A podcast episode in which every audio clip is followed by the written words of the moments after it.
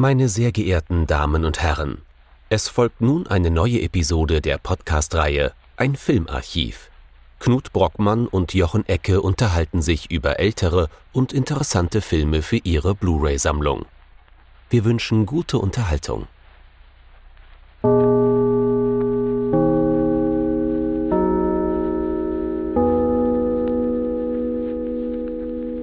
Hallo Knut. Hallo Jochen und hallo liebe Zuhörerinnen und Zuhörer zu einer neuen Folge unseres Filmarchivs. Und Surprise, wir haben dann doch noch mal was Hashtagiges zum Hashtag Japanuary gemacht. Was haben wir uns denn angeschaut, Jochen? Es soll gehen um Erzählungen unter dem Regenmond. Japanisch einfach Ugetsu von äh, Kenji Mizoguchi aus dem Jahr äh, 1953. 1953, ja. Ja, und äh, da haben wir jetzt ein Werk, wenn man da mal so ein bisschen nachschlägt, das ist nicht nur ein Film, das ist ein Werk der Werke, der Film aller Filme, ein Meisterwerk unter den Meisterwerken. Und schauen wir mal, ob wir das auch so sehen. Nein. Oder doch? Oder nein? Wir sind uns innerlich uneins. Da greifen wir uns aus dem Regal eine Masters of Cinema Edition von einem Film, über den so viel geschrieben wurde im Westen wie kaum einem anderen japanischen Film und erwarten das Meisterwerk aller Meisterwerke. Und wie man so ein wenig mitbekommen haben dürfte, eine gewisse Fallhöhe hat für uns persönlich stattgefunden. Bevor wir darüber reden und darauf eingehen, worum geht es denn in den Erzählungen unter dem Regenmond? Wir befinden uns hier im Japan des 16. Jahrhunderts. Äh, es ist mal wieder Bürgerkrieg unter den vielen verschiedenen Fürstentümern. Ich glaube, hier sind es zwei, denn Namen, ich glaube, es wird nur einer überhaupt mal genannt, der ist mir leider auch schon wieder entfallen, ist aber auch eher so der Backdrop, also nicht so wahnsinnig wichtig. Es ist auf jeden Fall Bürgerkrieg und wer hat darunter zu leiden? Hauptsächlich natürlich die kleinen Leute, die Bauern auf dem Lande, äh, die zu Zwangsarbeit verpflichtet werden, ausgeraubt geraubt werden, deren Frauen vergewaltigt oder sogar getötet werden ähm, und so weiter und so fort. Und von diesen unterdrückten Peasants nehmen wir uns jetzt zwei Paarbildungen raus. Es geht einmal um Genjuro und seine Frau Miyagi war es, glaube ich. Ne? Mhm. Und es geht um Tobei und seine Frau Ohama. Und äh, die haben beide, die Herren, ne, die Patriarchen dieser kleinen Familien. Äh, in einer Familie gibt es die eine, die eine Paarung ist tatsächlich eine Familie, es gibt noch einen kleinen Sohn die haben beide Ambitionen, die haben gewisse Standesprätensionen. Man könnte sogar sagen, diese Ambitionen oder diese Prätension ist ausgelöst durch dieses Bürgerkriegsszenario. Ne? Die, Ordnung ist aufgebrochen, äh, man sieht hier die Möglichkeit, eventuell Kriegsgewinner zu werden.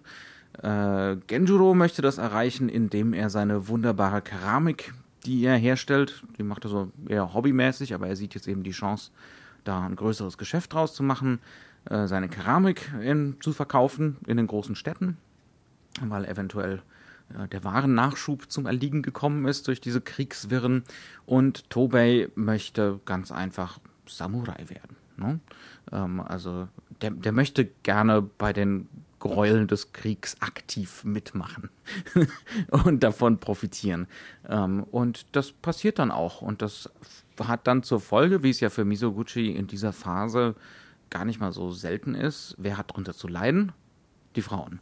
Ähm, das heißt also im Falle von äh, Miyagi, äh, Genjuro lässt sie zurück, weil er hm, Keramik verticken geht in der nächsten Stadt. Und es kommt dann leider, wie es kommen muss. Miyagi wird vergewaltigt und kommt. Nein, nein, nein, das ist Ohama. Ne? Ja, stimmt, genau.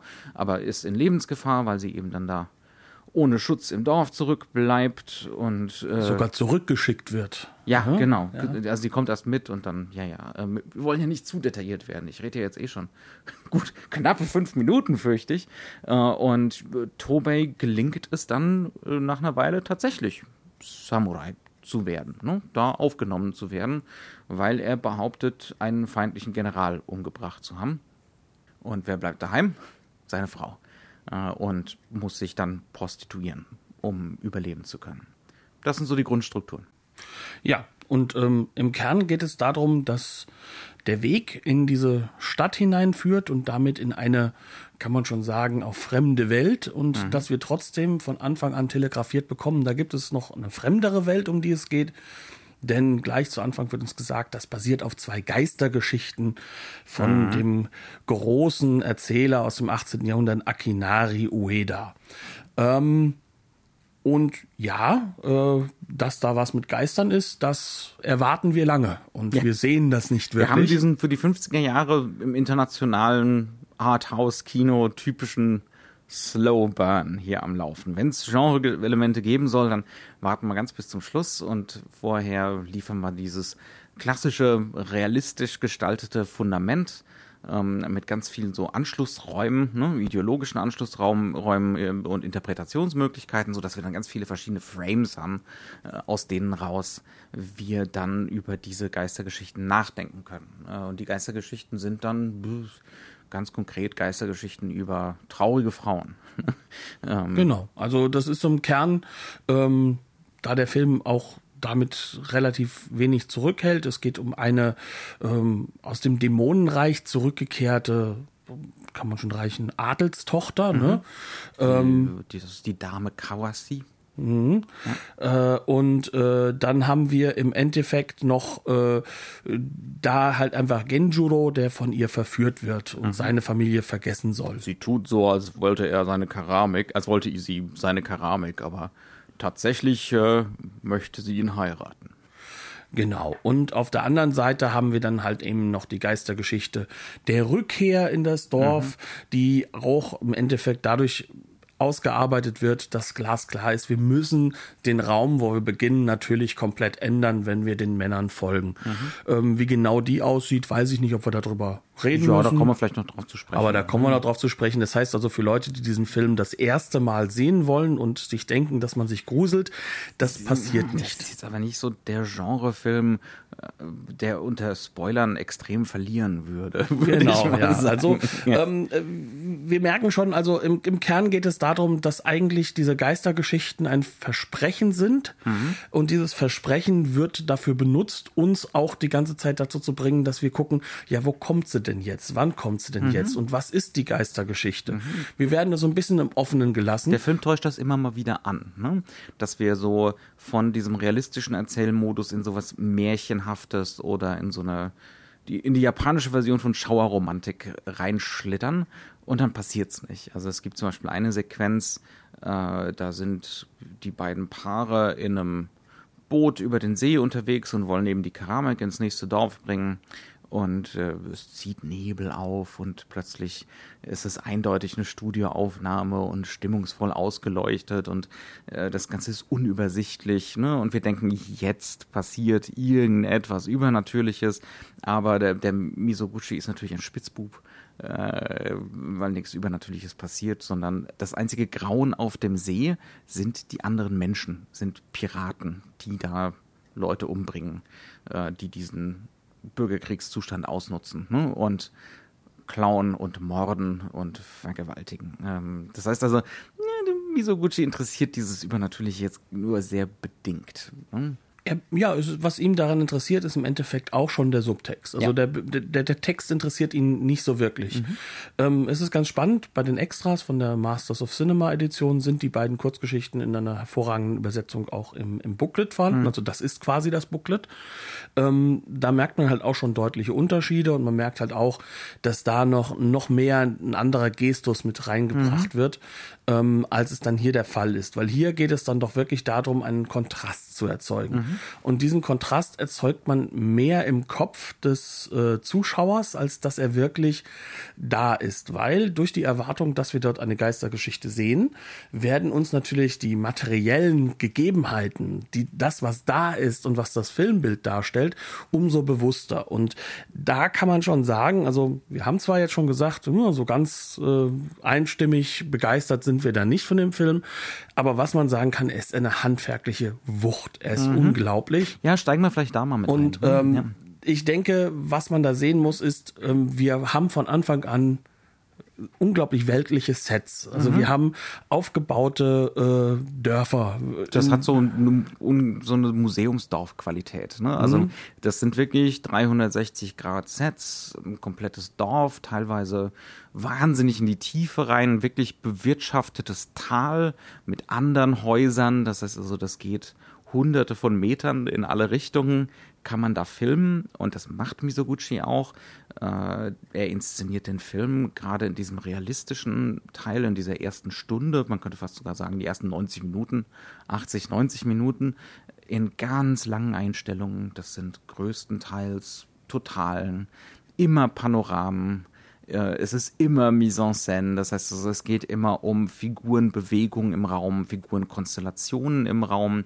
Wenn durch Winkel und durch Kameraarbeit was ausgedrückt wird, dann nur dadurch, dass sich diese Konstellationen ändern. Ne? Also wir haben zum mhm. Beispiel ganz am Anfang äh, eine Sequenz, da kommt Tobey eben ins Nachbardorf und begegnet da einem Trupp Samurai und er bietet sich denen an, ne? ganz unterwürfig und die verstoßen ihn natürlich und äh, damit wird sozusagen sein, sein, sein gesellschaftlicher Stand ne, verfestigt. Er ist nun mal Bauer, er ist nun mal Peasant. Ne?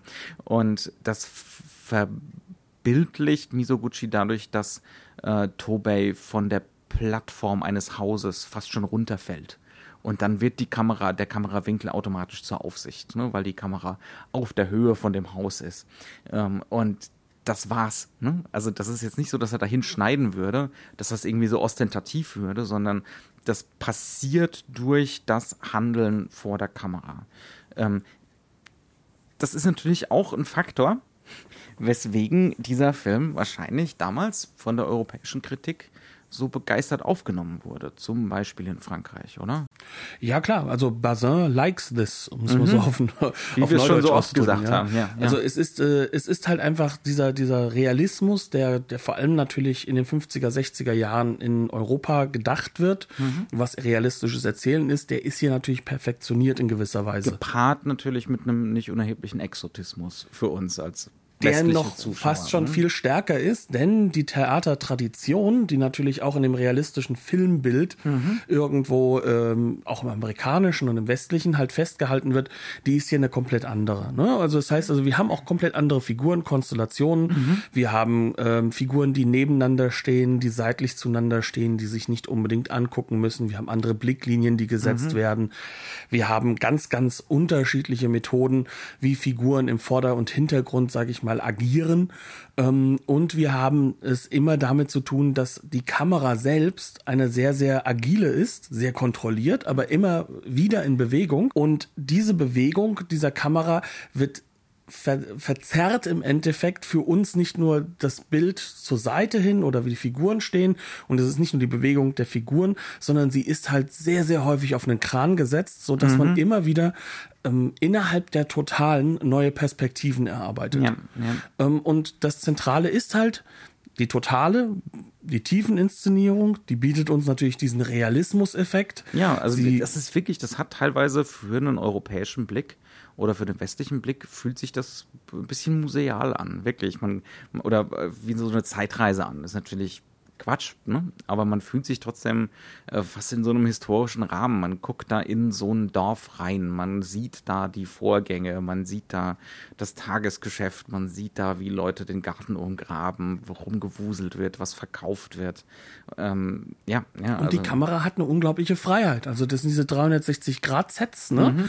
Aber auch gleichzeitig dadurch, dass das ein Kran ist, sind wir gar nicht invasiv auf irgendwie eine Straße gestellt oder mhm. sonst etwas, sondern wir bewegen uns relativ frei ja. und offen rum. Wir können von der einen Straße in die andere die Kamera hineinhieven. Mhm. Das machen wir alles sehr langsam. Wir machen mhm. das alles bedacht. Man äh, merkt es nicht. Ne? Also es ist wirklich, es ist total, äh, es ist sehr, sehr aufwendig gemacht allein diese langen Einstellungen, das kostet Zeit. Ne? Ähm, das äh, nicht nur was die Inszenierung angeht, sondern auch was einfach Licht und solche Geschichten angeht. Tonaufnahme, wir sind ja immer noch 53, war das wirklich nicht einfach. Und das ist O-Ton, ne? das ist nicht nachsynchronisiert. Äh, das merkt man ganz deutlich.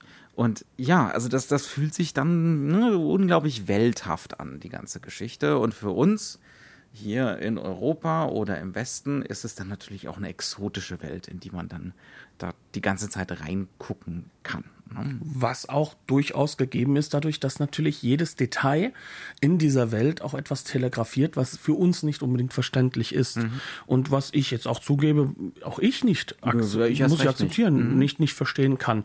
Das heißt also die Kleidung, ähm, die entsprechenden Muster der Kleidung, Mhm. so wie die Leute sich bewegen, wie sie sich gegenseitig ansprechen, was für Manierismen da sind. All das hat natürlich auch noch gewisse Grundbedeutung und diese Bedeutung kommt nicht nur aus dem, sag ich mal, Kulturbewusstsein, so sind sie halt, sag ich mal, ne, diese Leute in der Realität, sondern es kommt sehr stark aus einem, auch sehr stark auf ähm, Symbolik hinausgehende Theaterkultur hinaus. Und da gab es ja sehr, sehr viele. Ne? Also Und das nehmen wir gar nicht wahr. Ne? Also das nehmen wir einfach nur als seltsam wahr. Ähm, aber das sind Verfremdungseffekte, äh, die für ein japanisches Publikum 1953 jetzt nicht seltsam waren. Ne? Also die waren bekannt. Aber, und das ist halt auch so ein zentrales Element, was bei uns dann die realistische Erzählung ist, ist ein hochverfremdetes Bild. Also auch für ein ja. japanisches Publikum, weil ähm, äh, was Das ist eine sagenhafte Fehlinterpretation von der ganzen Sache. Ja? Ja. wenn, wenn, wir, wenn wir uns da ganz mit auseinandersetzen, das Bild ist nicht lyrischer als andere Bilder. Es ist nur für uns noch fremder gehalten, weil die Grund, der Grundtenor des Regisseurs in diesem Film ganz deutlich ist, ja, nichts Westliches. Ja, nicht westlich sein. Und dafür muss man natürlich auch so ein bisschen den kulturellen Kontext kennen, ähm, in dem Kenji Mitsuguchi das dreht. Der Ne? wird aber auch extrem telegrafiert, finde ich. Also das Ja. ist sofort, das ist unbedingt auffällig. Also wir sind 53. Äh, der Zweite Weltkrieg ist gerade mal acht Jahre her. Ne? Äh, die letzten Ausläufer im Pazifik sogar gerade mal sieben. Ne? Ähm, das heißt also, das ist ein Kontext, den müssen wir hier ganz automatisch mitdenken. Ja, da kommen wir gar nicht Ja. drum rum. Aber der Film will das auch unbedingt. Also warum sucht sich Misoguchi 1953 diesen Stoff aus, ne, der von Bürgerkriegswirren erzählt? Und der ein Herzensprojekt ist, wie er immer wieder wiederholt hat, weswegen er mit so zwei, drei Eingriffen in das Drehbuch gar nicht glücklich war. Ähm, also warum sucht er sich das aus? Also es geht hier um Bürgerkriegswirren. Es geht hier um eine Ordnung, die aufgehoben wird. Ne? Eine Gesellschaft, die aufgebrochen ist, ähm, wo plötzlich Standesprätension da ist, wo plötzlich Ambitionen da sind. Die Leute wollen nicht mehr an ihrem äh, natürlich vorgegebenen Platz bleiben. Ne? Natürlich jetzt wirklich nur in Anführungszeichen. Natürlich mit all der Kritik, die dieses Wort drin hat, bitte mitlesen. Mhm. Ja, ja. Ähm, und dabei verlieren sie sich. Insbesondere die Männer verlieren sich. Sie wollen unbedingt Kriegsprofiteure sein. Sie wollen an Macht gewinnen, sie wollen an Geld gewinnen und dabei gehen sie im Fall von Tobey sprichwörtlich über Leichen. Wir haben schon gesagt, Tobey behauptet später, er habe einen gegnerischen General umgebracht, ihn, er sagt, er habe ihn den Kopf abgeschlagen, hat er nicht. Aber der Gefolgsmann von dem General, jetzt kommen natürlich wieder unsere bösen Spoiler, ähm, der den General umgebracht hat, auf sein Geheiß, ne, also beim Selbstmord geholfen hat, äh, den hat Tobey umgebracht. Hinterrücks. Äh, auf, auf wirklich erbärmliche Art und Weise. Ne? Also Tobey verliert sich, er wird ganz konkret äh, zum Mörder. Ne? Jemand, der Gräueltaten begeht, damit er dann als Soldat weitere, als Samurai weitere Gräueltaten begehen kann. Weil er ja noch kein Samurai ist. Noch Ja. Mhm. ist er ja Gefolgsmann und er will das ja werden und das ist ein Standeswechsel. Das Ja. dürfen wir nicht vergessen. Also ein fundamentaler. ein fundamentaler und der ist auch nur in Kriegszeiten möglich. Also sonst ist das quasi unmöglich, aus seinem eigenen Stand in, ein, in diese Kriegerkaste, um es mal so zu sagen, ne, äh, in diese vorzudringen, weil es gibt keinerlei Bezugspunkte zwischen diesen Welten. Wer die sieben Samurai gesehen hat, der weiß ganz genau, wie damit gespielt wird in dem Film. Ne? Also hier ist es halt ganz einfach so, hier wird es sehr, sehr ernst genommen. Hier ist keine Spielerischkeit, äh, wie bei dem Toshiro Mifune-Charakter in Sieben Samurai, sondern hier geht es darum, hier möchte jemand in diesen Stand hinein. Er möchte ihn nicht für sich approbieren, sondern er möchte nicht für sich aufnehmen, sondern er will wirklich rein. Und im Krieg kann er das. Ja. Also es geht hier um japanische Männer, die sich im Krieg in ihren Ambitionen verlieren, teilweise auch in Ambitionen, die ganz klar westlich gezeichnet sind, also Geld beispielsweise. ne? Genjuro Ja. ist ganz klar, das ist, da geht es um Geld. Ja. Da geht es nur um Reichtum. In der Geisterepisode geht es auch um den Standesaufstieg bei Mhm. ihm, ne? ähm, weil ihn eben diese Geisterfrau da einen Antrag macht. wurde eigentlich sofort vom, aus dem Stand weg wegheiratet. Ne? Ähm, aber das grundsätzlich ist erstmal Geld. Das heißt also, und das, das ist eine eindeutige Parallele und das soll auch, das soll die Anschlussstelle insbesondere für ein japanisches Publikum sein. Wir haben uns verrannt. Ne? Der Zweite Weltkrieg war ein Fehler. Ähm, ne? also der Film ist relativ simpel in dem Sinne. Da ist ganz viel, was wir an kulturellen Codes mit Sicherheit nicht mitkriegen, aber diese Message ist schon einfach. Wir haben uns im Zweiten Weltkrieg verrannt, vertan, ähm, das waren die falschen Ambitionen, wir waren nicht wir selbst. Und da wird es schon ein bisschen verlogen. Ja, und ja. das stammt von einem Regisseur, der auch Abbilde leisten will, mhm. weil der zufälligerweise schon so in den 20er Jahren unterwegs war und der halt einfach zu Kriegszeiten mhm. auch, wie auch andere, wie Ozu, wie auch Kurosawa, in der Propagandamaschine tief verankert war und er war da schon der große Kuchen. Ja. Das heißt also, seine 47 Ronin-Verfilmung ist eines der zentralen Propagandawerke, wie man im Nachhinein rekonstruiert hat mhm. und wie er es auch selbst zugegeben hat. Und ja. äh, er möchte da sozusagen sozusagen einen Kommentar drauf bringen, was den Film auch aus heutiger Sicht sehr häufig als Antikriegsfilm dastehen lässt, was auch teilweise stimmt, weil er diesen Krieg ja kaum zeigt, mhm. sondern nur die Effekte des Krieges ja. zeigt, was ein sehr, sehr cleverer ja, Move ist. Das ist mit Sicherheit eine der großen Stärken des Films. Das ist ein Kriegsfilm ohne Krieg. Ne? Wie du sagst, es geht um die Effekte, um die grauenhaften Effekte ähm, des Kriegs und nicht um das eigentliche Kriegsgeschehen, ne? das, der Krieg als Setpiece sozusagen. Das findet hier einfach nicht statt. Ähm, aber das ist wirklich ein großes Problem. Also es ist gleichzeitig so ein Schuldeingeständnis. Ne? Wir haben Mist gebaut, stimmt schon, aber ähm, das ist jetzt in keiner Weise so schlimm. Wir müssen uns nur wieder selber finden. Ne? Wir müssen zur Scholle zurückkehren, äh, zu Weib und Familie und dann ist es auch nicht so schlimm, wenn wir da jemanden umgebracht haben hinterrücks. Das, da, da, bügeln wir einfach drüber. Ne? das ist schon in Ordnung dann. Ja, ja? Das also ist das ist das ist äh, kulturelle Erinnerungsarbeit, die der Film leistet, ganz sicher. Äh, das, was man bei uns dann so als Aufarbeitungskultur ne, ähm, und äh, kulturelle Erinnerungsarbeit äh, bezeichnet. Aber es ist eine, eine problematische, also vom Fong-Subtext her wirklich problematisch. Also es ist ja ein Film, der auch, ähm, und der, der Subtext wird da auch deutlich Text, ja. der sehr, sehr klar macht, alles, was jetzt nach dem Krieg war, Mhm. Alles Westliche, alles, was sozusagen auch dafür sorgt, dass diese jungen Regisseure, eigentlich gleich alten Regisseure wie der Kurosawa, plötzlich äh, mit, mit ihrem dann doch westlich andockbaren Filmen, mhm. ähm, dass sie damit so einen Erfolg haben. Ne? Das darf ja nicht sein. Ich muss zeigen, dass es mit dem genuin Japanischen, mhm. mit der Anerkennung im Westen klappt und mit dem genuin Japanischen und mit dem, was ich als Japanisch jetzt auch definiere. Also ich, ich werde werde als Nicht-Japanologe ein was auch immer tun, als jetzt zu sagen, das ist genuin japanisch oder das ist jetzt das, was sozusagen die auch verloren gegangene Stummfilmtradition mhm. ist, die da wieder zurückgeführt wird.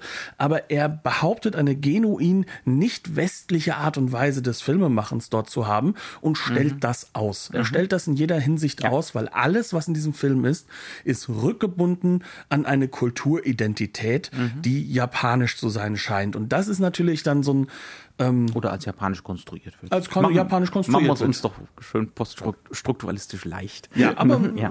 also ähm, vielleicht wird das ganz interessant, wer von uns die letzte Woche Red Pier sich angehört hat und vielleicht mhm. auch den Film gesehen hat, der sieht ja, dass da durchaus auch eine Kritik an diesen westlichen Elementen, die in die mhm. Gesellschaft reinkommen, an diesem Culture Clash, den, mhm. den, der da sich so Aber auch ein Selbsthass, ne? So ein, ein gesunder Selbsthass. Warum ja. lasse ich das überhaupt zu? Irgendwie also, ist Jazz ja schon geil, aber warum lasse ich das überhaupt zu, dass die das mit mir machen? Aber, ja. ja, aber dieser Film wirkt ungefähr 30 Jahre jünger, mhm. als es in diesem Fall hier Ogetsu er, wird. Er ist aber nur fünf Jahre jünger. Er ist nur fünf Jahre jünger. Ja. Ogetsu verweigert sich einer Modernität auch mhm. in gewisser Weise. Ja. Und das ist eine Gleichzeitigkeit der Verweigerung, weil mhm. dadurch, dass er eben alles in dieses äh, Theaterhafte, in das Japanische, in dieses kulturell in seinem Land verankerte mhm. zurückweisen möchte, in diesem Sinne verweigert er sich auch einer Aktualität. Ja. Und, Und das, das, ist, das, was in dem Film ganz, ganz stark das eingeschrieben ist. Der ganzen ist. Form eingeschrieben. Ne? Also das, äh, das, wo französische Kritiker wahrscheinlich davor saßen und gesagt haben, ah, Bazar, äh, das ist bei Misoguchi wie, wie wir es im Vorgespräch, du meintest, gesagt haben, das sind Bilderrollen. Also dieses, der Film hat was ungeheuer Fließendes. Ne? Wir kriegen diese Parallel, diese Parallelfahrten. Das habe übrigens große, nicht nur ich gesagt, sondern das hat der Kameramann gesagt. Des große, Films. ja, große, große Panoramen, fruchtbare Täler, Kriegsschauplätze, ähm, Kleinstädte und dergleichen. Und dann gibt es immer wieder entweder Abblenden, ne, Fade to Black und dann wieder Aufblende, oder wir kriegen sogar so äh, ne, Übergangsblenden. Ne, Fade, also wie Fade-ins, klassische. Ja, Fade, ja. genau, also wie, wo, wo zwischen verschiedenen, verschiedenen Bildern ganz bewusst so überblendet wird. Und wir gehen die nächste Fahrt, die dieselbe gemächliche Geschwindigkeit hat. Also das, der Film soll sich anfühlen wie so eine alte Gemälderolle, ne? mhm. die sich vor uns so gemächlich aufrollt, äh, sodass wir nach und nach das ganze Panorama sehen können. Also das ist schon so der erste, äh, der erste Faktor, ne? wo die, die, der Film ganz, ganz grundlegend, ganz fundamental in seiner Form unbedingt sowas essentiell Japanisches sein will. Und dann passieren da eben andere Sachen. Wir haben schon dieses, äh, den japanischen Theatereinfluss ähm, angesprochen, die Verfremdungseffekte, die durch das Schauspiel entstehen. Es gibt auch so eine gewisse Verweigerung, hier wirklich Individuen zu zeichnen.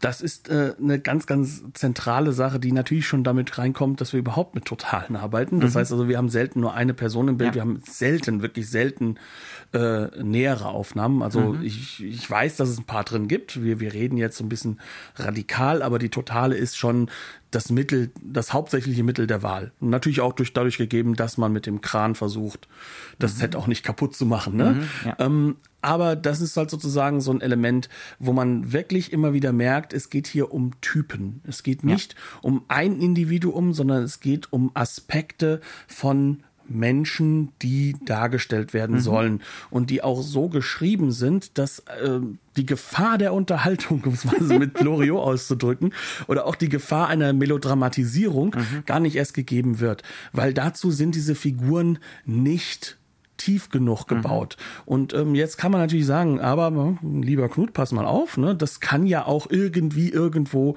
ähm, in der Übersetzung verloren gehen, ne? Weil andere Kultur, mhm. nicht westlich, schwer zu lesen. Vielleicht war dieses eine Augenbrauenheben wahnsinnig emotional.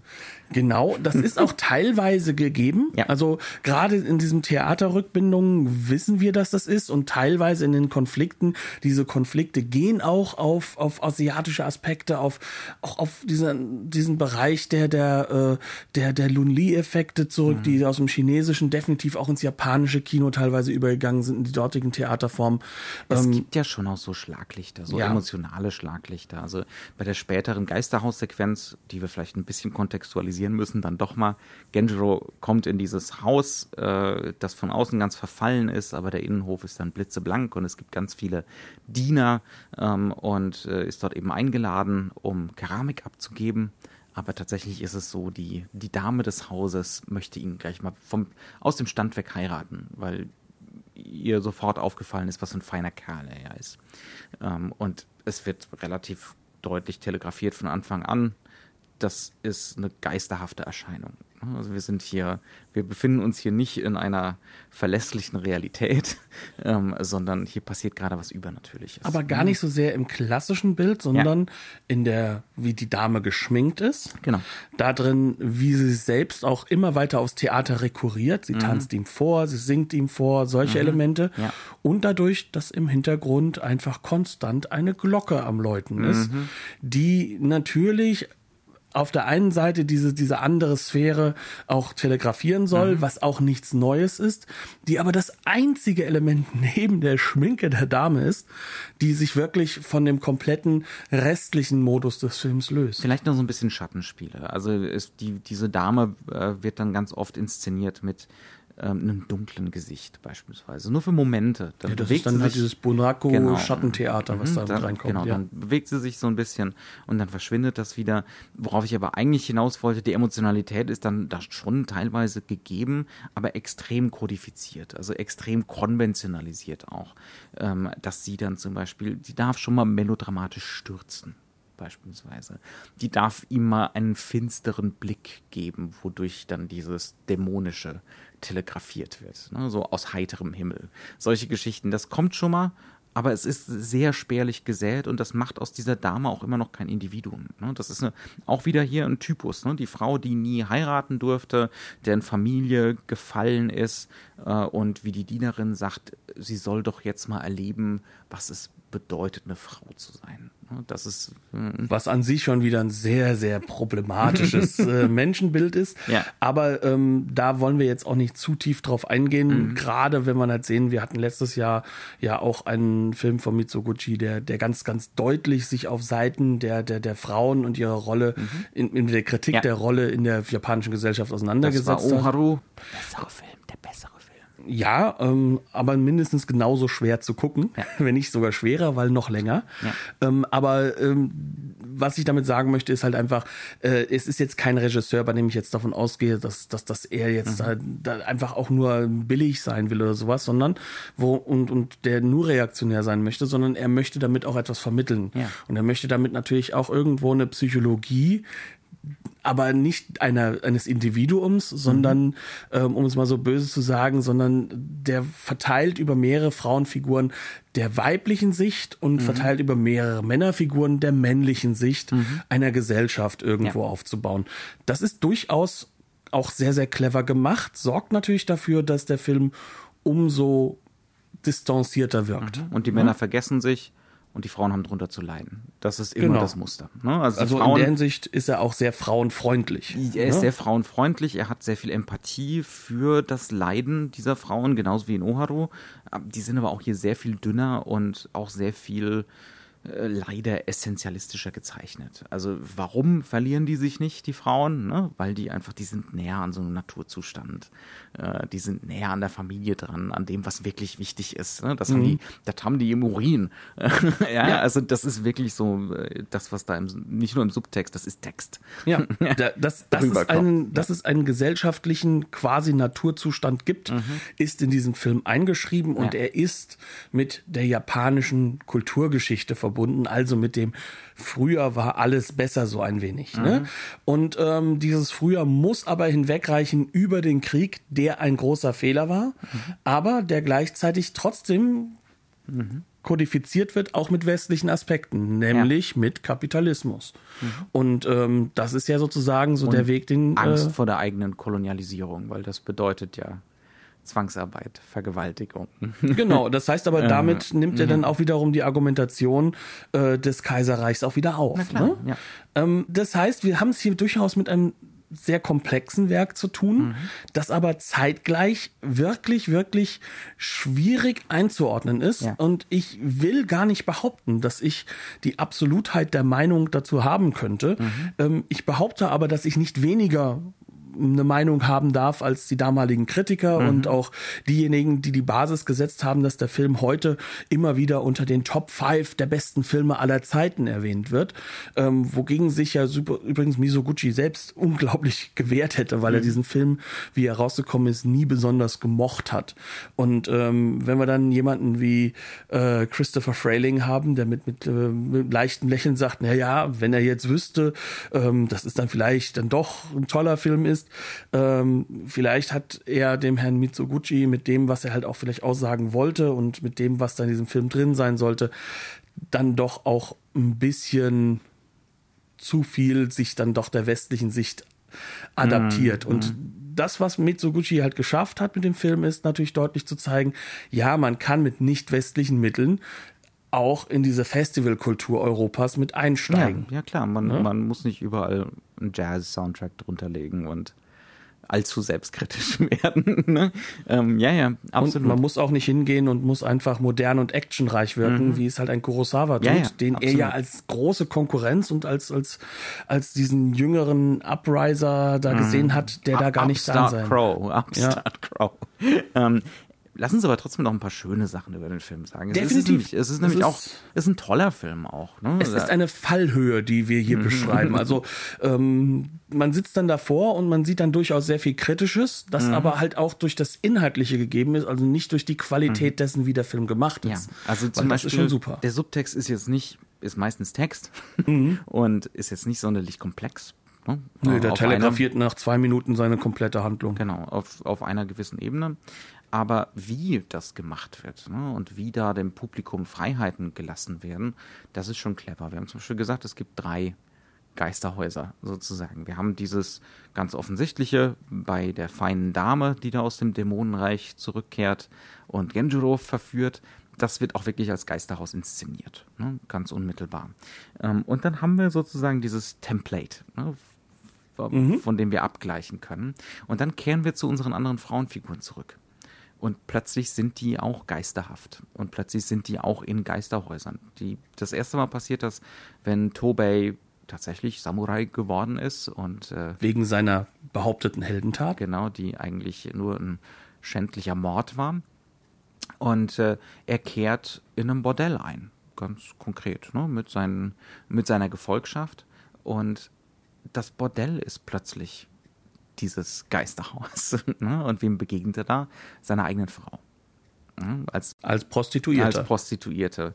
Ähm, als diese, Nicht mal eine Geisha, also ja, einer klassischen Prostituierte. Ja, äh, als diese gefallene Gestalt. Das ist super clever.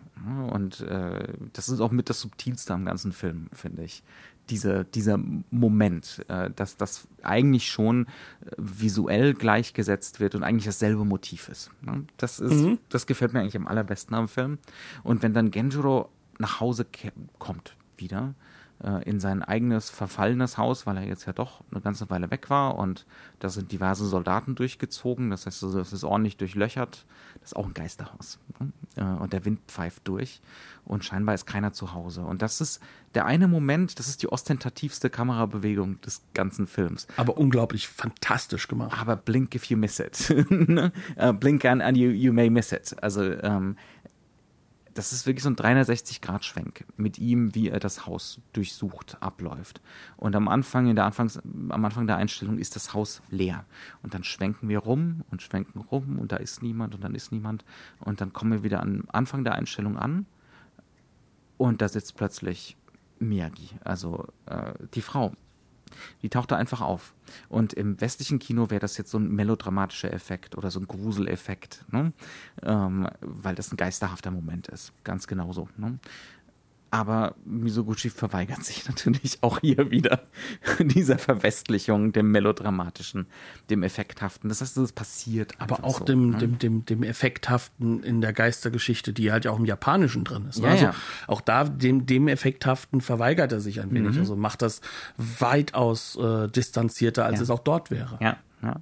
Also das ist, das ist einfach fantastisch gemacht. Auch der Rest von dieser Episode, dieser Heimkehr ist äh, ja, die ist vielleicht am, vielleicht bin ich auch wieder so, so seicht, weil hier einfach ein paar von den, äh, den offensichtlichsten Mitteln aus der Trickkiste kommen. Ne? Also er, er isst dann zum Beispiel zu Abend mit seiner Familie und sie sitzen so um den Topf rum, der Topf ist so aufgehängt ähm, an, so einer, an so einer Schnur von der Decke oder so einer Kette. Das ist, glaube ich, eher so eine Kette. Und die Kette ist ganz eindeutig so eingespannt im Bild, dass er Genjuro von seiner Frau trennt. Äh, dass die Genjuro von, von der Frau trennt. Ne? Ähm, also es kommen dann lauter solche Elemente rein, die dazu designt sind, um trotzdem Ambivalenz zu schaffen. Gibt, ja. Ist diese Frau wirklich da gerade, ähm, ohne dass es genrehaft wird. ja. also, weil Misoguchi das um jeden Preis irgendwie verhindern will. Es gibt nur eine so, es gibt ja, vielleicht zwei richtig genrehafte Sequenzen. Die erste kommt, wenn Genjiro in dieses erste Geisterhaus dieser gefallenen Adelsfamilie kommt. Da gibt es ein paar Türen, die sich im Wind bewegen und man fragt sich, öffnen sie sich gerade magisch? Ne? Ähm, und es gibt so ein paar Lichteffekte. Äh, und dann das, wo die Dame ihn aus dem Haus vertreibt da gibt es dann so ein paar Effekthaftigkeiten. Ne? Zumindest ähm, visuelle dann auch. Ja, ne? Genau. Also, weil auf der Audioebene hast du es schon häufiger. Da hast du ja auch dann zum Beispiel eine Sequenz, in der sie dann tanzt und singt mhm. und dann urplötzlich beginnt sozusagen der tote Vater der zu singen. Der tote Vater ja. zu singen im Und man sieht dabei im Endeffekt mhm eine der wenigen Großaufnahmen auch wiederum ja. äh, von der Maske seines Samurai. Das krasse. Hast du das als unheimlich empfunden, wenn der Vater singt?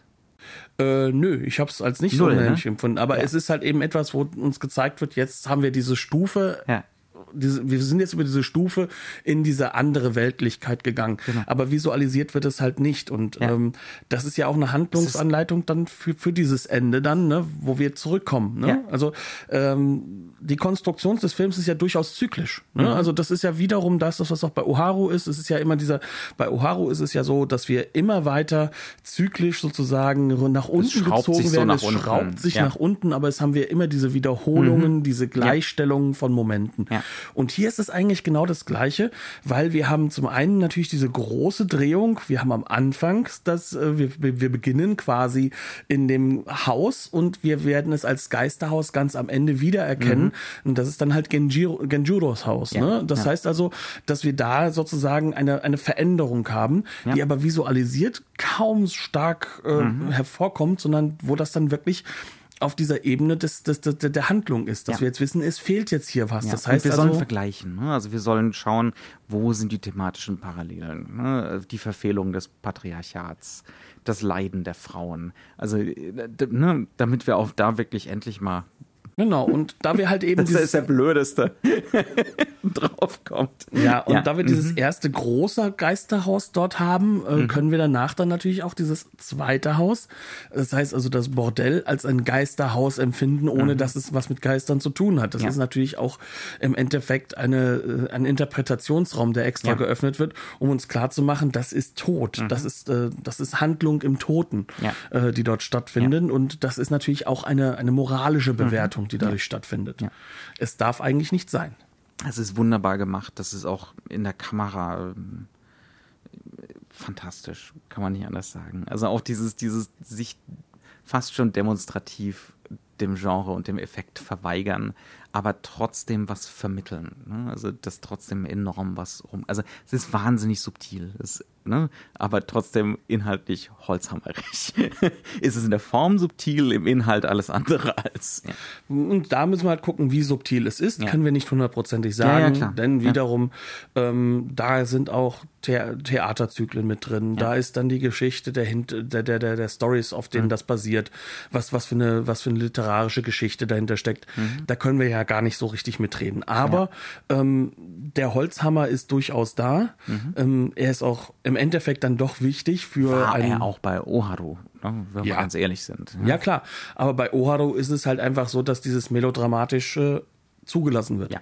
Ne, also Zumindest ein bisschen. Ja, es wird zugelassen auf einer auf, auf, auf einer ähm, Identifikationsebene, die mhm. aufgebaut wird, mhm. weil wir haben es mit einer Figur zu tun, die auch wirklich etwas Individuelles hat. Ne? Mhm. Und das ist halt hier einfach gar nicht der Fall. Ja. Das ist halt das, wo der Film sich auch wiederum wahrscheinlich äh, westlichen Normen Absolut. gegenüber verweigert. Es geht um, ein Rück, um eine Rückkehr in so ein Kollektiv am Ende, ne? in diese Dorfgemeinschaft, in deinen Stand eben nicht in deine Individualität. Das Gegenteil von Individualität. Ja, ja also das heißt also auch, und das, das ist etwas, was man sich auch erstmal überlegen muss. Wir sind kurz nach dem Krieg und dieser Film affirmiert im Endeffekt die Standeskultur mhm. ähm, oder das, das Standesdenken, mhm. was grundsätzlich erst einmal in dieses Kaiserreich hinübergeführt hat. Okay. Und, und er sagt halt, ja, nur ein bisschen früher war es vielleicht dann doch richtiger. Ne? Also mhm. Also das sozusagen, er ist noch reaktionärer mhm. als, als ja. ähm, die Kriegsgeneration und er verweigert sich definitiv ähm, auch ähm, diesem, diesem Bild eines demokratischen Japans. Ne? Mhm. Das darf man alles dabei nicht vergessen. Ja, also das würde ja auch zum Beispiel bedeuten, Demokratie würde bedeuten, dass dieser Aufstieg möglich ist und eigentlich auch nicht als was Negatives gesehen wird. Ne? Und der wird hier eindeutig als was Negatives gesehen. Ja, äh, nicht nur Schuster bleibt bei deinen Leisten, ja. sondern ähm, sorg dich gefälligst darum, dass du das, was du hast, halt eben auch als das wahrnimmst, was es ist, nämlich ja. was Gutes. Und ähm, im Kleinen ist das Glück, äh, solange du da auch hingehörst. Ja. Ne? Das heißt also, ähm, da ist keine echte Tragik dahinter, mhm. ähm, dass, dass der Aufstieg nicht klappt. Das mhm. wäre auch übrigens westlich. Ähm, sondern die Tragik ist, dass man überhaupt den Wunsch dazu hat, mhm. ähm, aus dem auszubrechen, was eigentlich eigentlich einem gegeben ist. Und was und doch dieses, gut ist, was doch gut ist. Ja. Und dieses Bild ist natürlich aus äh, westlich-philosophischer Sichtweise durchaus, also für mich persönlich sehr problematisch. Mhm. Und ja. da kann ich mich auch aus meinem persönlichen Geschmack, aus dem man sich ja ein bisschen raushalten muss, wenn man so einen Film halt auch analysiert, mhm. äh, kann ich mich natürlich nicht ganz draus entfernen. Geht mir genauso, also gar keine Frage. Ne? Damit denke ich, wir ja. haben's, wir haben's. Wir haben es ja schon angedeutet oder wir haben es schon gesagt, ne? auch bei uns ist der Subtext Text. Äh, das war eine Masters of Cinema Disc, die ist schon eine Weile alt, ein paar Jahre, ist aber glaube ich immer noch erhältlich. Äh, ist ein schönes Remaster, kann man wenig sagen. Ist relativ soft, aber ich glaube, das ist eher das Filmmaterial. Sie haben rausgeholt, was rauszuholen ist, Genau, auch auf ähm, der Soundebene. Du hast schon gesagt, äh, es sind schöne Extras drauf, unter anderem der übliche, der unvermeidliche, entweder Tony Raines oder Christopher Frayling. Ja. Das sind so die Standard-Protagonisten. ne? In diesem Bin Fall ist es Frayling. sicher. Ich bin Was- mir auch manchmal nicht Rains sicher, oder- wer es ist. Vorsicht, Verwechslungsgefahr. Ähm, eine schöne Sache. Ne? Also das ist noch aus der, aus der Hochzeit der Masters of Cinema-Reihe. Also nicht anders vergessen, sagen. da ist ein kompletter zweiter, unbekannterer Film des Regisseurs als extra drauf, der genauso liebevoll aufgearbeitet wurde. Mhm. Ja, ja. Also das ist schon der Hammer. Ja, also es ist essentiell. Ich meine, das Ding taucht, wie du es gesagt hast, äh, immer wieder in Top Ten Listen auf. Ich weiß gar nicht, Sight and Sound ist er, glaube ich, immer Jedes noch. Mal ja, ja. ganz oben, ja. Ähm, vielleicht nicht mehr ganz so weit oben, wie er früher mal war, aber das Schicksal hat ja auch ein Renoir ereilt und so. Ne? Ähm, aber ja, sollte man wahrscheinlich gesehen haben. Ne? Ähm, Es ist ein Film, der auf jeden Fall einem auch ein Gefühl dafür gibt, wo das japanische Kino vielleicht hergekommen sein könnte. Mhm. Denn Mizoguchi ist ja schon ein Regisseur, der auch schon zu Stummfilmtagen unterwegs war. Das Ja. heißt also, dieser Mann greift ja auch auf ein Repertoire zurück, das wir nicht mehr sehen können. über weite Strecken. über weite Strecken, weil diese Filme sehr, sehr häufig kaputt gemacht wurden. Ne? Mhm. Man hat ja Kriegszeiten gehabt, ne? Und dementsprechend äh, auch aus der Sicht ist es natürlich ein sehr, sehr spannender Film und Kenji Mitsuguchi ist ein, ist ein Meister. Mhm. Also anders kann man es nicht sagen, der halt auch deswegen ein Meister ist, weil er unglaublichen Einfluss auch hatte. Mhm. Auch sehr stark zum Beispiel auf die Nouvelle Vague. Also der französische Mhm. Film bezieht sich, wenn er sich auf Japan bezieht, weitaus mehr auf Mitsuguchi als auf Ozu oder auf Kurosawa. Ja, ja, keine Frage. Gut, dann, äh, wenn ihr gänzlich anderer Meinung seid und Getze für sehr viel subtiler und komplexer haltet, äh, Oder es vielleicht auch wisst, weil ihr vielleicht Japanologen seid oder Ja, vielleicht auch vielleicht- Japaner, die Deutsch sprechen. Vielleicht verpassen wir hier was, ganz genau. Genau. Wir, sind, wir sind da absolut offen. Äh, lasst uns wissen, lasst uns wie immer äh, Kommentare, Gedanken, Kritik, positiv wie negativ wie neutral äh, auf den üblichen Kanälen zukommen. Und wir hören uns wieder nächste Woche, dann nicht mehr im Japan Event. Dieses Mal versprochen nicht mehr, sondern dann machen wir was Neues Mhm. und freuen uns dann einfach aufs nächste Jahr wieder. Ganz genau. Bis dann. Bis zum nächsten Mal. Ciao.